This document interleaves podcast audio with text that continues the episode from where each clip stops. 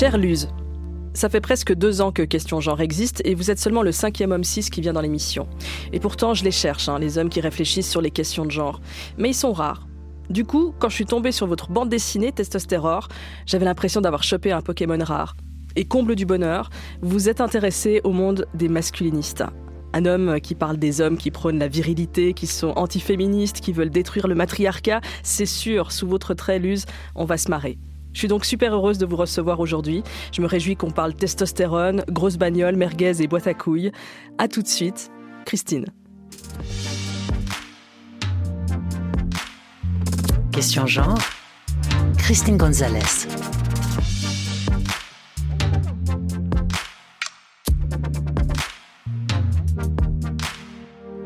Bonjour Luz. Bonjour. L'idée... Vous allez bien? Ouais, bien et vous? Ouais, ouais, ouais, ouais, très bien, très bien dans ce, très bien, même si euh, c'est un petit peu compliqué là. Je sais pas si vous avez vu les, les nouvelles d'Argentine. Oh là là, Bah oui, je oui, pense oui. qu'on est un peu à fond dans le sujet là. Ouais, c'est sûr. À fond dans le sujet. Ouais, ouais, ouais, euh, une élection des- qui, euh, des- qui était euh, Ouais. prévue, enfin prévisible, mais quand même implacable. hein. C'était les meilleures, meilleures élections depuis la démocratie en Argentine en, en 83. Et, on a affaire à, de- à l'extrême droite la plus, la plus, la plus dure. Bah, ou l'extrême, ou alors faut inventer un autre mot, Ouais. peut-être euh, l'extrême virilisme. Ouais, Il y a peut-être un l'extrême, l'extrême, l'extrême homme. Euh, J'ai entendu qui, qui disait qu'il qui veut pas s'excuser d'avoir un phallus entre les jambes, hein, comme si quelqu'un lui demandait de, de se prononcer sur le sur le sujet. Mais mais euh, oui oui c'est un c'est un Ouais, voilà, c'est c'est un, c'est un peu, c'est pas marrant du tout d'ailleurs, mais c'est un peu curieux de, de se dire qu'on fait un, on fait un bouquin, euh, on fait un bouquin sur sur les masculinistes et puis tout d'un coup la réalité vous vous rattrape Mhm. et elle vous rattrape pas toujours euh, du côté où vous vous y attendez. Bon, on va en parler, je pense. Évidemment, c'est le sujet de cette, non, je suis désolé, je vous ai interrompu. de, oh là là, j'ai fait cette ah, j'ai un- discussion. Non, J'ai non, fait du mais- mansplaining de merde. Oh là là là. Oh là là, faut que j'arrête. Oh là là Vous êtes en voie de déconstruction, Luz. Euh, Oui. le héros de votre BD, euh, il n'est pas argentin, c'est Jean Pat. Jean Pat Boulard, un vendeur de voitures. Euh, Jean Pat, il est le résultat de plein de masculinités dont il a hérité. Comment, comment vous le décrivez-vous, le, le Jean Pat Ben, le Jean Pat, mon héros, je, le décris comme un, comme un type qui est une espèce de, mosaïque euh, d'hommes. En fait, c'est quelqu'un qui s'est construit sur, euh, sur, euh, sur le mythe de la virilité qui était, euh, qui, qui était construit bien avant lui, en fait. C'est un type qui est là, qui a à la fois l'accumulation de, de ses, des hommes qu'il a connus, son père, son, ses- son grand-père, ses collègues de bureau, et puis ses référents culturels, sociaux, euh, économiques. euh, voilà, il a des, il a des posters, euh, il a des posters d'hommes euh, puissants.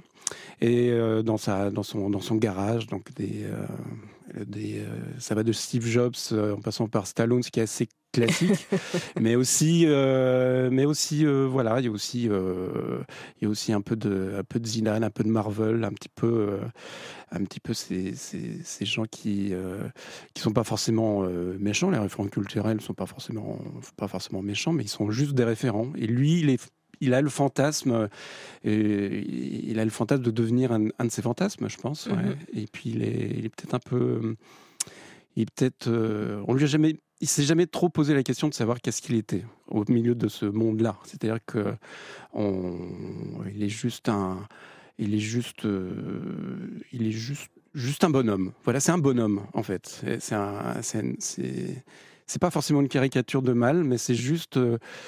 C'est juste euh, un type qui s'est jamais trop posé de questions. Ouais, parce qu'on lui a dit euh, ce qu'il fallait faire. Son père lui a toujours enseigné de sortir la boîte à couilles pour montrer que c'est un homme un vrai. Ouais, c'est ça.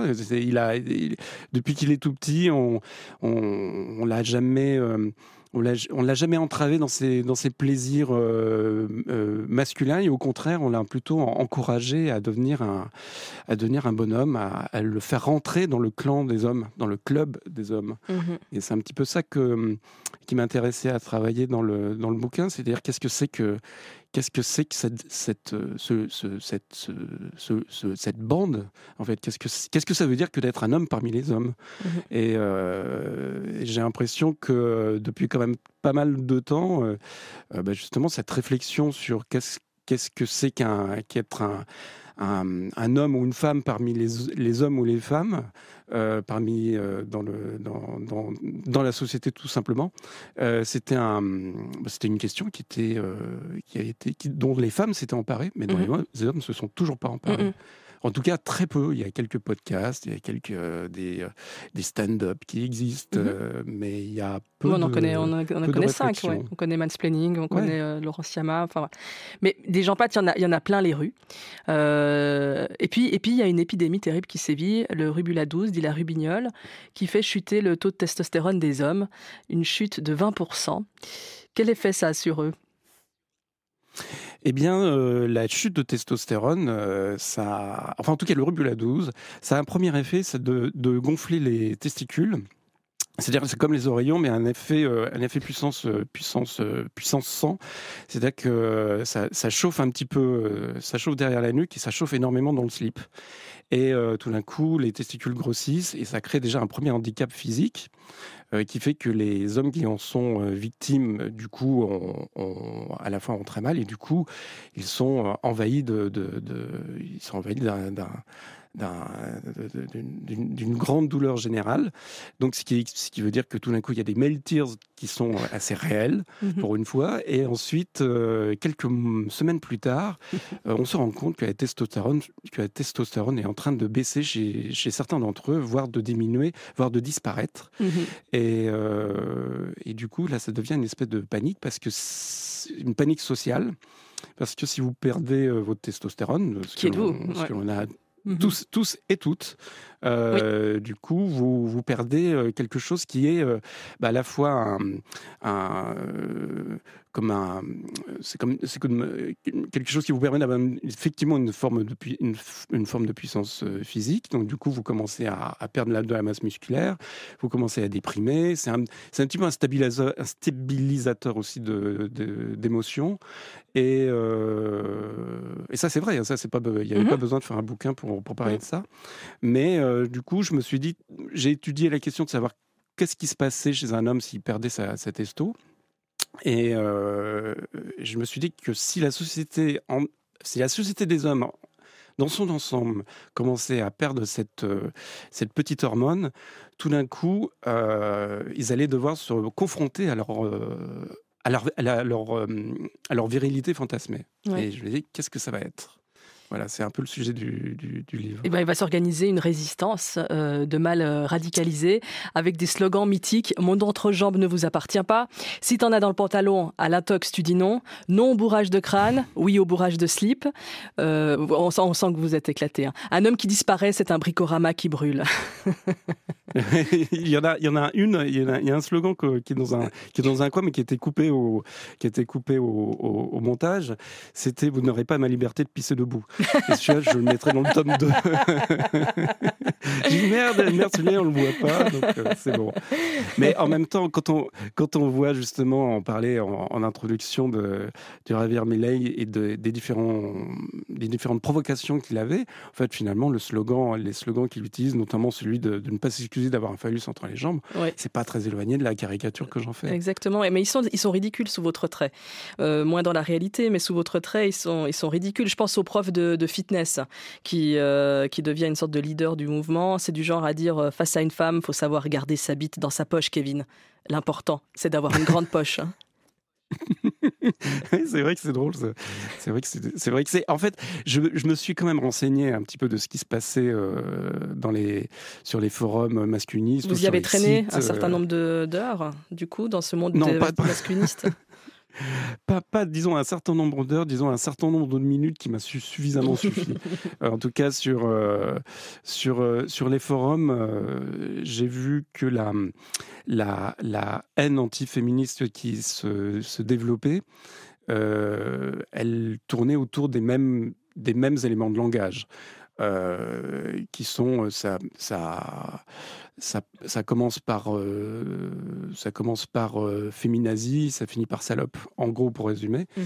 Et euh, du coup, en voyant ce, truc-là, au départ, au départ, j'étais vraiment parti pour faire un, bouquin assez dénonciateur, assez sérieux, assez, assez didactique d'une certaine manière. Et je me disais, je vais, je vais prendre en note vraiment tous ces slogans qui existent. Et je me suis rendu compte qu'ils tournaient en rond et que peut-être j'avais pas envie de j'avais envie de faire des personnages avec lesquels j'avais envie de vivre pendant un certain nombre de mois déjà, parce que quand vous dessinez, vous, vivez un peu avec vos personnages. Et j'avais pas envie de, de, vivre avec euh, Julien Rochdy, par exemple. J'avais plutôt envie de vivre avec des personnages inventés, très caricaturaux eux aussi, mais euh, qui, avaient, qui étaient tellement caricaturaux qu'ils avaient la possibilité peut-être euh, de, de s'amender. C'est-à-dire qu'au bout de la mmh caricature, il y a quand même quelque chose de, euh, de risible. Mmh mais c'est un peu le constat que j'avais fait. c'est un petit peu un choc que j'ai eu d'ailleurs en regardant le Gladiateur de Ridley, de Ridley Scott, où je me suis rendu compte que ce film était m'avait particulièrement fait rire en fait. C'était un film vraiment euh, comique. C'est-à-dire quand tu vois les sourcils français de Russell Crowe, euh, tu, tu, tu, tu, peux, je veux dire, le, numéro d'ag... Enfin, c'est ah, une, une comédie pour vous alors. Ah mais c'est une comédie totale. C'est plus proche de la grande vadrouille que d'un peplum de toute façon. Les peplums, ils ont un, ils ont aussi leur côté comique, mais là c'était c'était incroyable. Et après je me suis il faut peut-être que je, me, je regarde un peu d'autres films euh, comme ça que j'ai à côté desquels j'étais j'étais passé. Et là, j'ai regardé euh, Brave Earth. qui est un film euh, réalisé et joué par Mel Gibson. Oui. Et là, c'était un autre humoriste bien célèbre. Oui. un autre humoriste très célèbre. et là, j'en venais pas, j'en venais pas à quel point c'était, à quel point c'était enfantin. Euh, et, quand j'ai regardé sur, euh, sur euh, les critiques, etc., je me suis rendu compte que c'était, il y avait énormément de gens qui avaient été voir ce film très au premier degré, alors que peut-être que finalement, le premier degré de ce film, c'est de montrer que, bah, que les que les guerriers sont une espèce de sales gosses à qui on a tout laissé passer, et que peut-être il y avait un indice pour moi, peut-être pour nous tous et toutes de, de, voir un petit peu la, la masculinité euh, exacerbée, la masculinité euh, qui finit par être toxique, comme étant un espèce de, de, de, de jeu d'enfant fait par des adultes qui semblent, qui croient avoir tous les droits. Question. Genre.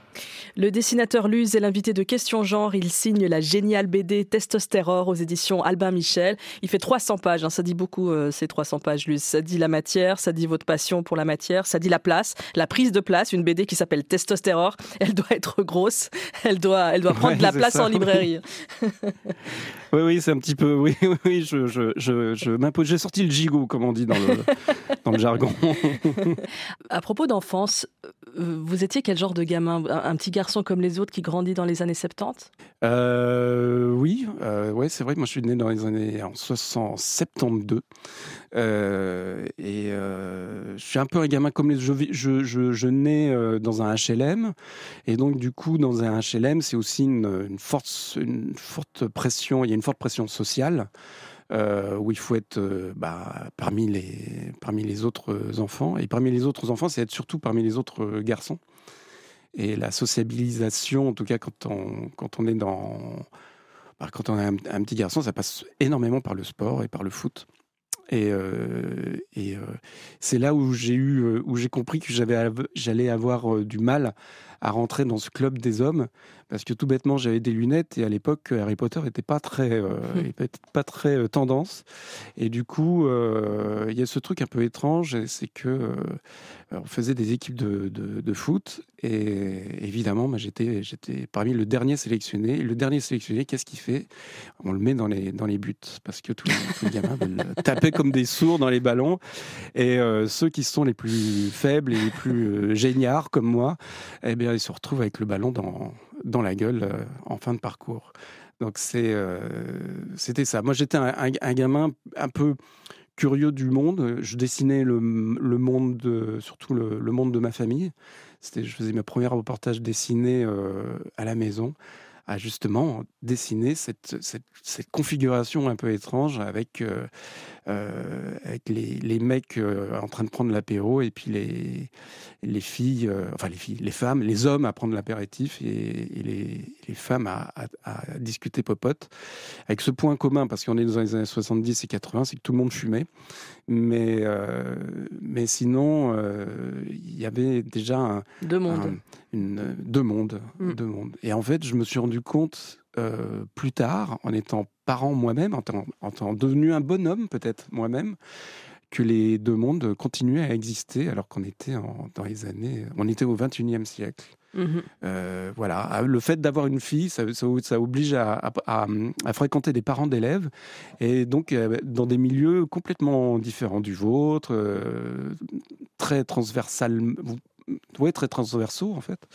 Et, euh, et finalement, c'était euh, la même chose. Il y avait euh, quand même ce, ce, ce truc un peu un peu étrange d'une séparation euh, euh, invisible entre, euh, entre le monde des hommes et le monde des femmes, et, et moi qui devais encore finalement essayer de faire un, un choix. Et, mmh. et, du coup, je me suis dit, je vais faire je vais faire, euh, bah, je vais pas faire de choix, je vais faire un livre. Ouais. je vais essayer de raconter tout ça. Et en tout cas, quand j'allais du côté de, du côté du, du, du, côté des grillades, je commençais à prendre des notes. En tout cas, j'ai pris des notes pendant très longtemps, et je me rends compte, euh, je me suis rendu compte au final que ce, ce bouquin, il avait commencé euh, effectivement quand j'avais euh, quand j'avais 7-8 ans moi-même, que j'ai dessiné ma famille et que j'essayais de comprendre euh, ce monde dans lequel on voulait que, que auquel on voulait que j'appartienne. Bah, disons qu'entre votre enfance et celle de votre fille, le monde il a un peu changé, mais certains hommes n'ont pas changé. C'est juste ça, non? Oui, il y a une partie du monde qui a changé, mais tout le monde n'a pas complètement changé, malheureusement. C'est le c'est euh, ce constat qu'on voit. Euh, enfin, c'est le. C'est vrai que quand je me suis dit, tiens, je vais vraiment faire un bouquin, on est en, on est en 2017, euh, on est après MeToo et, Trump vient d'être élu. Et Trump est élu alors qu'il y a eu MeToo. Et on se dit, euh, on se dit, il y, a quelque chose qui, cloche, il y a quelque chose qui, coince.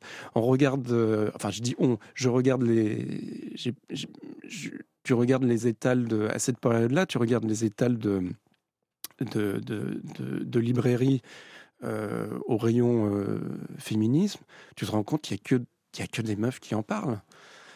Alors que, alors que le féminisme, ça, nous, ça concerne quand même pas mal aussi les mecs. En tout cas, les questions de genre, ça concerne autant les mecs que les, que les, que les meufs.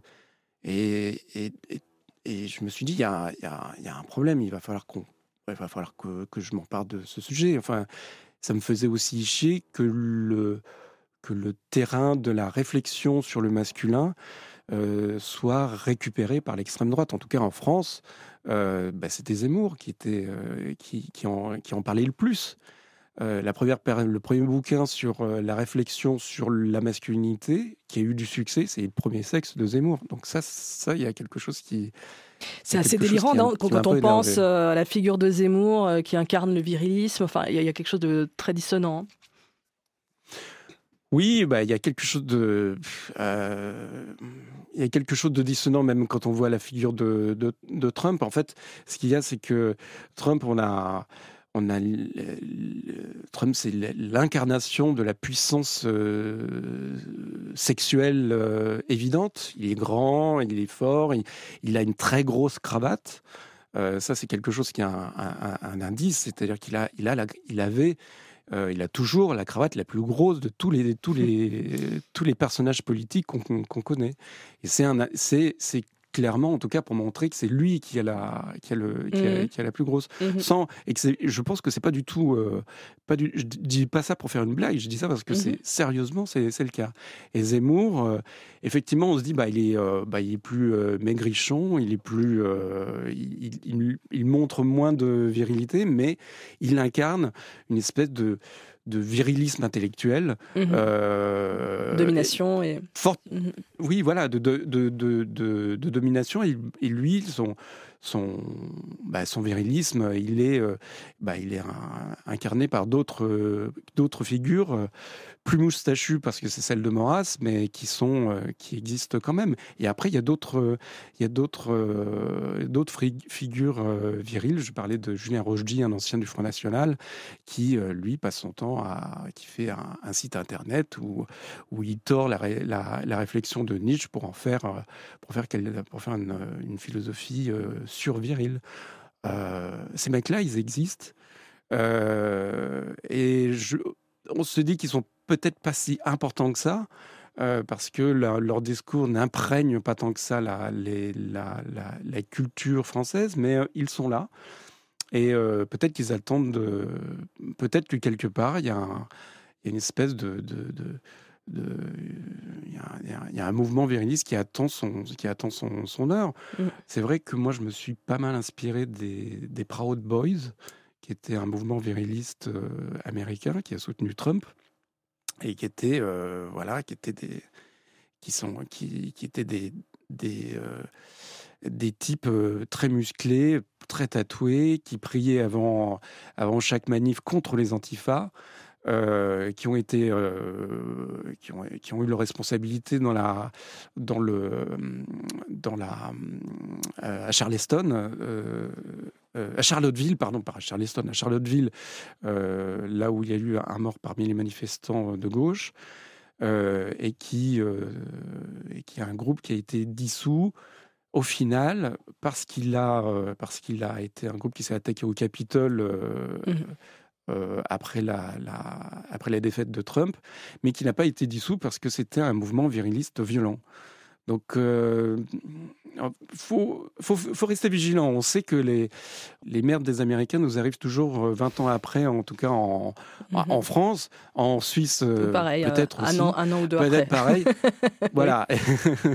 Et l'extrême virilisme, on peut, moi, je peux, on, on peut se dire que c'est un peu comme le crack. C'est un peu quelque chose qui mm. peut nous tomber dessus sans qu'on fasse mm. gaffe et il faut qu'on soit, euh, qu'on soit vigilant. Moi, je suis pas un, grand théoricien. Ma seule manière d'être, euh, de faire, euh, d'être vigilant, de faire une petite vigie, c'est de faire une vigie un peu, un peu déconnante.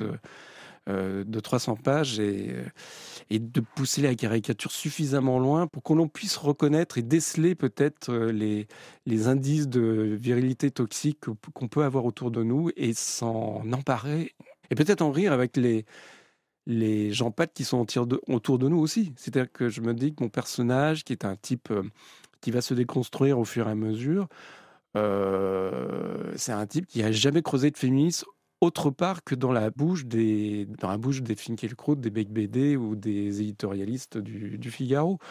Un mal alpha n'est pas forcément quelqu'un qui est dangereux à la base, c'est juste quelqu'un qui, qui, qui, ne s'est pas retrouvé confronté avec une altérité en tout cas avec l'altérité, euh, l'altérité féminine, certes, mais aussi avec l'altérité des autres hommes. Moi, je fais partie de ces, de ces hommes qui sont euh, androsceptiques. Euh, c'est un, espèce de néologisme que j'ai, inventé avant, de, avant d'entamer la promo du bouquin en me disant comment je vais essayer de me définir. Je me méfie du club des hommes. Je suis un homme qui a du mal avec ça. J'ai du mal avec les injonctions masculines. J'ai du mal à endosser le, endosser ce costume trop, trop large ou trop étriqué, en tout cas euh, cette espèce de, de, vision masculine qui est je vais sauver le monde euh, et je fais pas des livres pour sauver le monde, je fais des livres pour faire marrer les gens et, et des fois euh, avoir les sourcils moins, moins froncés, c'est peut-être un, un, indice d'avoir de faire une révolution un petit peu plus douce et, et contagieuse. Question genre avec Luz qui publie euh, une toute nouvelle BD. Elle est formidable. Son titre Testostérore. Une plongée euh, terrifiante mais hilarante euh, dans un monde masculiniste. C'est publié chez Albin Michel. Votre féminisme, Luz, vous le devez à qui? Le féminisme, je vais vous dire un truc assez curieux, mais mon féminisme, je, le dois à mon père. Tiens. Parce que, oui. un mal alpha, hein, c'est comme ça que vous le décrivez souvent en interview, non? Alors en fait, non, mon, père, mon père, c'est pas mal alpha. Mon père, il, voulait être à la hauteur des mal alpha de ma famille. Donc il était dans cette ah. espèce de, de compétition mm. intrafamiliale. Mais il y avait un truc, c'est qu'il écoutait de la musique. Il écoutait de la musique. Il écoutait. Euh, il avait chez, on avait chez, chez nous cette trilogie euh, Bowie, Laurie, Iggy Pop, qui moi m'a sauvé. Moi, je crois que c'est déjà la, la, mes référents culturels m'ont aidé à ne pas être trop euh, masculinisant. Et encore, euh, bon, bah, Bowie, hip-hop, Loride, euh, tout fluide sont-ils? Ont-ils été ou sont-ils encore? Mmh ça, reste, ça reste des mecs. Mmh Et je sais qu'à un moment donné, dans mon parcours, donc j'ai été à Charlie, ta machin, c'est quand même c'est quand même un quasiment que des que hommes. Des, que des mecs, ouais. Mhm. Euh, que des mecs, ouais, carrément. Donc ça peut arriver qu'il y ait des concours de beats aussi à, l'intérieur, mais disons où la, la valeur des uns et des autres se situe, au, se situe plus à travers le dessin qu'à travers, euh, qu'à travers, euh, bah, qu'à travers la voiture, avoir le, le, plus gros portable, enfin, il n'y en avait pas trop à l'époque, etc., etc. Mais il y a eu un, un, déclic à un moment donné, c'est encore une fois lié à la musique, c'est au début des années 2000, euh, donc 21e siècle, paf, et euh, je, découvre le mouvement Riot Girl.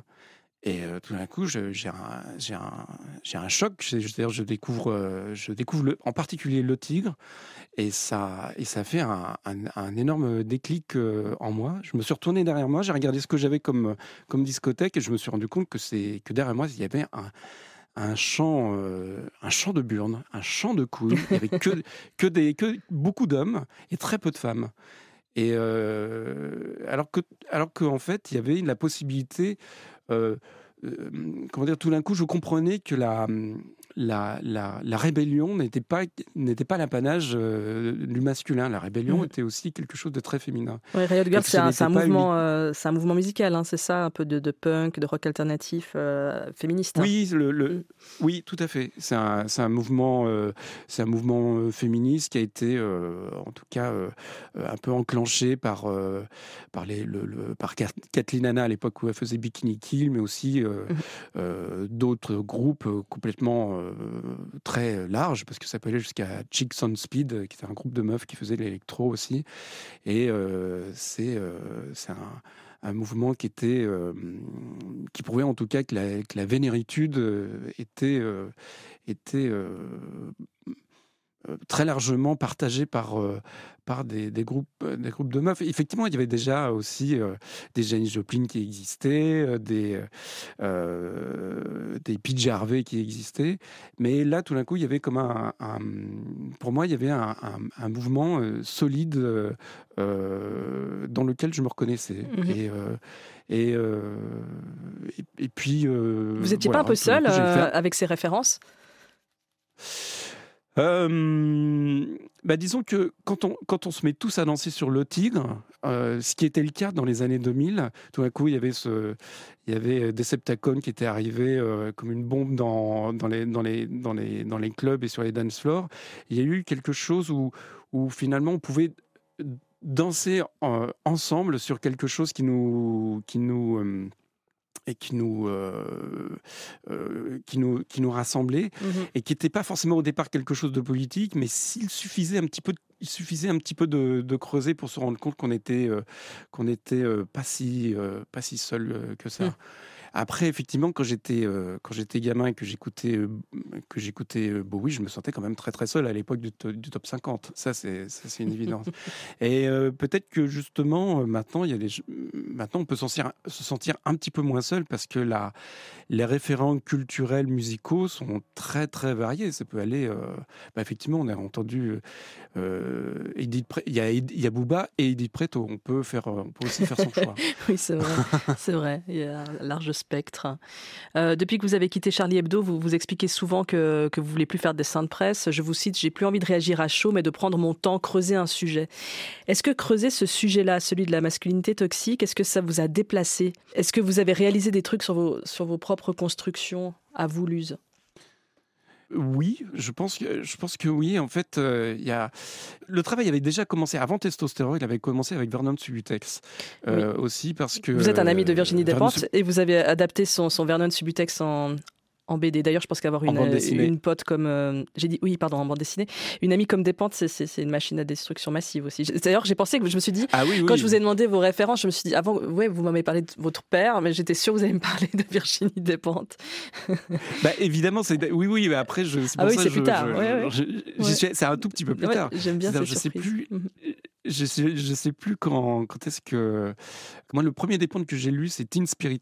Mais c'était. Euh, c'est pas un, bouquin si. Euh, qui parle tant que ça du, de, du féminisme. Ça parle plutôt d'un mec, d'ailleurs.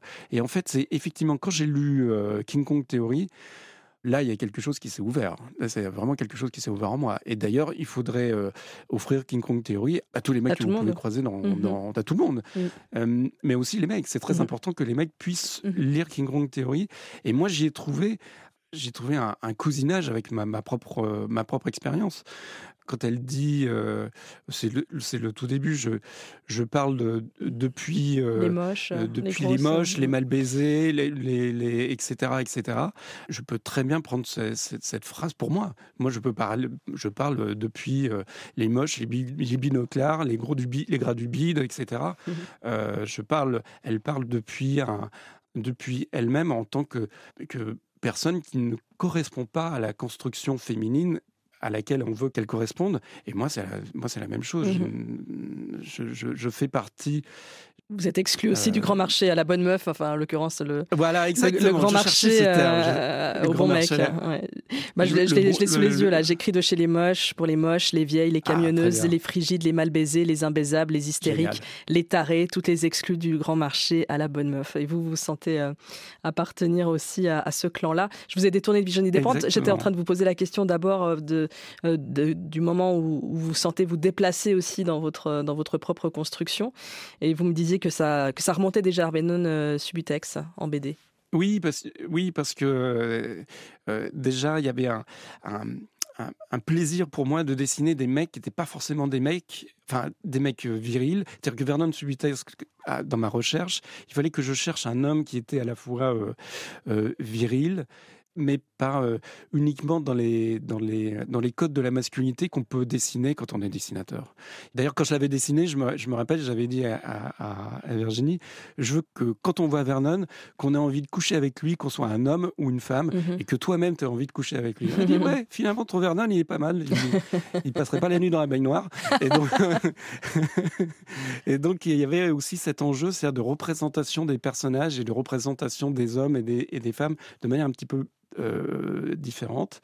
Et euh, je pense que je continue encore à m'interroger, d'ailleurs, y, compris euh, en ayant terminé Testostérore, parce que je pense que moi, j'ai un trait quand même assez, assez souple. Bon, fluide, c'est peut-être un petit peu exagéré de dire ça, mais en tout cas assez élastique, qui fait que, qui fait qu'on peut, homme ou femme, on peut, je pense qu'on peut, on peut y trouver son. Il n'est pas trop masculin, mais il est encore un je pense, encore un petit peu trop masculin, en tout cas dans la représentation des femmes, même si je suis, euh, je, cherche à, à, m'améliorer, mais je sais qu'il y a toujours encore euh, les, comment dire, les hommes que je dessine sont très variés et les femmes que je dessine ne le sont pas encore suffisamment. Voilà, c'est ça sur lequel je dois travailler. Et je pense que c'est euh, dû à des années, euh, et des dizaines, des décennies d'hommes qui dessinent des, des, meufs, qui dessinent leurs propres fantasmes. Et même quand tu essaies de te détacher de ce truc-là, ben, finalement, tu, les hommes que je dessine sont moins essentialisés que les femmes que je dessine. Voilà. Hmm. Il y a encore un, encore un effort à faire. C'est-à-dire, euh, dans, la, dans la bande dessinée, on remarque l'essentialisation des femmes par le fait que, euh, pas uniquement par le fait que par mal de dessinateurs les dessinent avec des, des, gros seins ou des grosses fesses, ou un, un, un corps, euh, un corps très très comment dire féminisé, mais aussi en, en leur interdisant d'avoir des, des, nez euh, forts, par exemple, euh, en, en, dessinant des, des, les yeux comme étant des, petits points, euh, en, les, en les mignonisant. Voilà. Heureusement, il y a eu, aussi des, des dessinatrices comme ces Stack, Brett Eché et celles de maintenant qui existent, y compris bah, bah, Catherine Maurice, Coco, Camille Bess. il y a plein de, dessinatrices qui sont, là aussi pour faire évoluer la, représentation que l'on a des, femmes à l'intérieur de la bande dessinée. Mais c'est un long processus. On n'est encore qu'au début. C'est comme le rock, en fait. Derrière nous, il y a quand même euh, pas mal de décennies de, bah, de représentation euh, masculine. Donc euh, il y, a du- il y a encore un petit peu de boulot à faire. Moi, j'ai encore un petit peu de boulot à faire. J'espère que le tome 2 sera encore plus... Si je fais un tome 2, je sais pas, je, je- je pense déjà au tome 2, hein. n'importe quoi. Mais, mais s'il y a un tome 2, je pense que j'y sera... J'espère que le trait sera encore un petit peu plus ouvert. Voilà. Luz, vous avez réfléchi à, toutes les questions de genre qui habitent notre société pour en tirer une caricature, une satire. Cette BD s'appelle Testostérore et vous l'avez parfaitement euh, décrit à l'instant. Vous avez fort réfléchi à votre gaze, votre regard masculin de dessinateur. Vous avez réfléchi à comment on dessine une femme euh, parce que les femmes dans les BD en tant que figure, que personnage, en tant que trait, elles ne sont euh, là non plus pas traitées avec égalité. Les, BD, les, journaux satiriques sont, remplis de dessins virils, enfin depuis Enfin, moi, en tout cas, moi, j'ai grandi avec fluide glacial, donc euh, j'ai l'impression d'avoir grandi qu'avec des pénis en érection et des gros seins. Euh, Oui, oui, oui, oui, euh, moi aussi. je sais pas, il y a un truc sociologique à faire, non, sur la passion des dessinateurs pour les. Enfin, Il y a un vrai, c'est- incroyable cette obsession là de dessiner, dessiner, dessiner. Il y a un truc curieux, c'est que quand on est dessinateur, c'est qu'on n'a pas arrêté de dessiner. Et à un moment donné, euh, le dessin s'arrête. euh, Peut-être que il y a pas mal de dessinateurs qui ont arrêté leur euh, travail de dessinateur au moment de l'adolescence. Mhm. Donc du coup, ils sont encore euh, euh, coincés dans leur, dans leur fantasme adolescent, c'est-à-dire euh, Ah, c'est intéressant ce que vous bah, dites. dessiner des- Ah oui, ouais, je pense que c'est je Ouais. pense que c'est très vrai, ouais. Ouais, ouais. ils sont arrêtés Et là dans leur je- imaginaire en fait. Exactement, ils, ont, ils sont restés bloqués. Ouais. Ils sont, ils sont restés bloqués à, à- à dessiner la bonne meuf qu'ils aimeraient bien avoir dans, dans leur lit. Finalement, ils les mettent dans, le, dans leur case ou dans leur, sur leur papier. Ils les couchent, finalement, plutôt sur le papier. Et le problème, c'est que nous, on les voit. euh, nous, on voit leur. euh, on voit. Enfin, c'est pas un problème. C'est-à-dire qu'il faut pouvoir décrypter ça. Voilà. Mais en même temps, le truc qui est rigolo, c'est que euh, je trouve qu'une des personnes les plus démocratiques dans le dans le une, une des personnes les moins male gaze parmi les dessinateurs qui n'est plus là, euh, c'est Reiser. Reiser ou Reiser, ça dépend comment, comment on le dit, qui est donc le, donc le dessinateur qui était dans, dans Harakiri, euh, pas fluide, non, euh, Charlie Hebdo aussi, euh, qui dessinait Gros Dégueulasse, mais qui dessinait aussi euh, Janine, qui est un personnage euh, que je trouve extraordinaire, qui était un personnage qui dessinait dans les fins des années 70, d'une euh, d'une meuf qui fumait, qui voulait pas avoir de gosse et qui, euh, picolait, et qui picolait et qui avait un, un- un gros pif, des poils aux pattes, etc. Mais qui Mais était, quand même des barésies, des il- talons et puis des, des jolis seins. certes, Mais, mais, qui faisait des bras d'honneur, euh, oui, enfin qui avait quand même Voilà, sa personnalité, on dirait. Mais- ouais. Oui, oui, Ouais. mais c'est vrai que les seins dessinés par Reiser, ils sont, ils ont quand même une, euh, ils sont, comment dire, ils sont, ils sont, ils sont Ils pas sont tout hauts. à fait aussi, ils sont hauts. C'est pas ceux dessinés par, ils sont hauts, ouais, oui, c'est ça, c'est ça, exactement. Non, non, ils sont pas très botoxés euh, les seins de Reiser. Non, mais j'ai, réalisé ça il y a pas très longtemps. C'était le, le, le, le, le, qui était, qui qui était un, novateur dans le sens où il dessinait le, déjà la dessinait euh, le mouvement, il dessinait le mouvement de la société. Son trait était empreint d'un énorme, d'un énorme mouvement, et y compris pour, euh, y compris pour le genre. C'est-à-dire qu'il y avait, euh, tout le monde avait, droit à être mal dessiné, à être mal branlé, à être mal, mal fichu. Plutôt que démocratiser le beau, il faut démocratiser le moche. Voilà, c'est un petit peu mon, Oui, c'est décomplexant pour tout le Mon monde aussi, ça aide tout le monde. Ouais, Exactement. clair, ouais. Exactement. Moi, j'aimerais bien. Il y a, il y a un truc, euh, y a un truc que je trouve assez marrant, c'est les, les publicités pour les pour les, les rasoirs euh, pour les, les mecs. Et du coup, je- c'est assez rigolo parce ils présentent des, des, types avec des tablettes de chocolat, etc.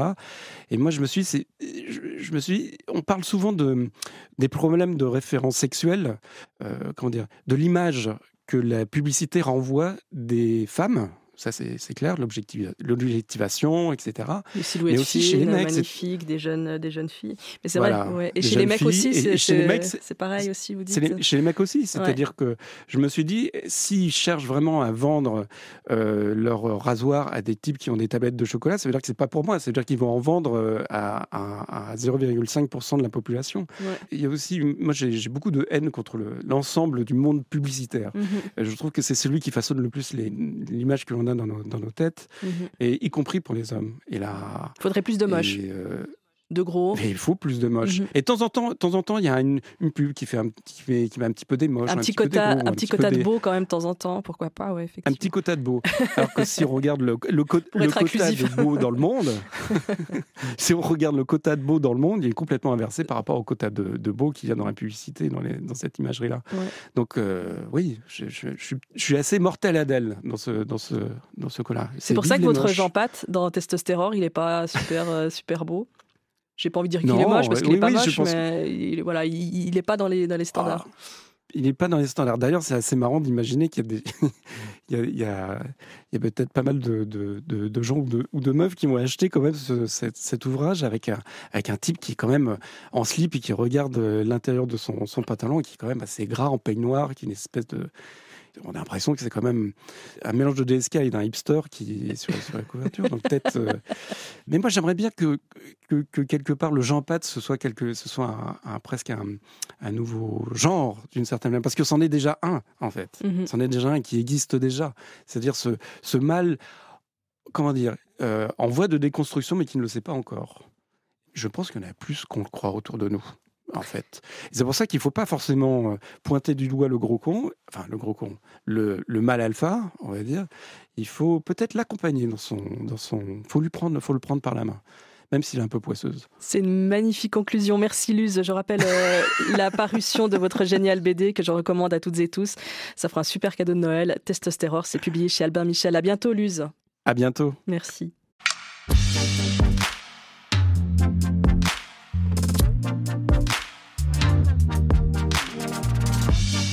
Merci à Muriel Yost, attaché de production, Christian Morero à la réalisation, Alexandre Lemierre pour le duplex parisien, Nicolas Favre à la documentation.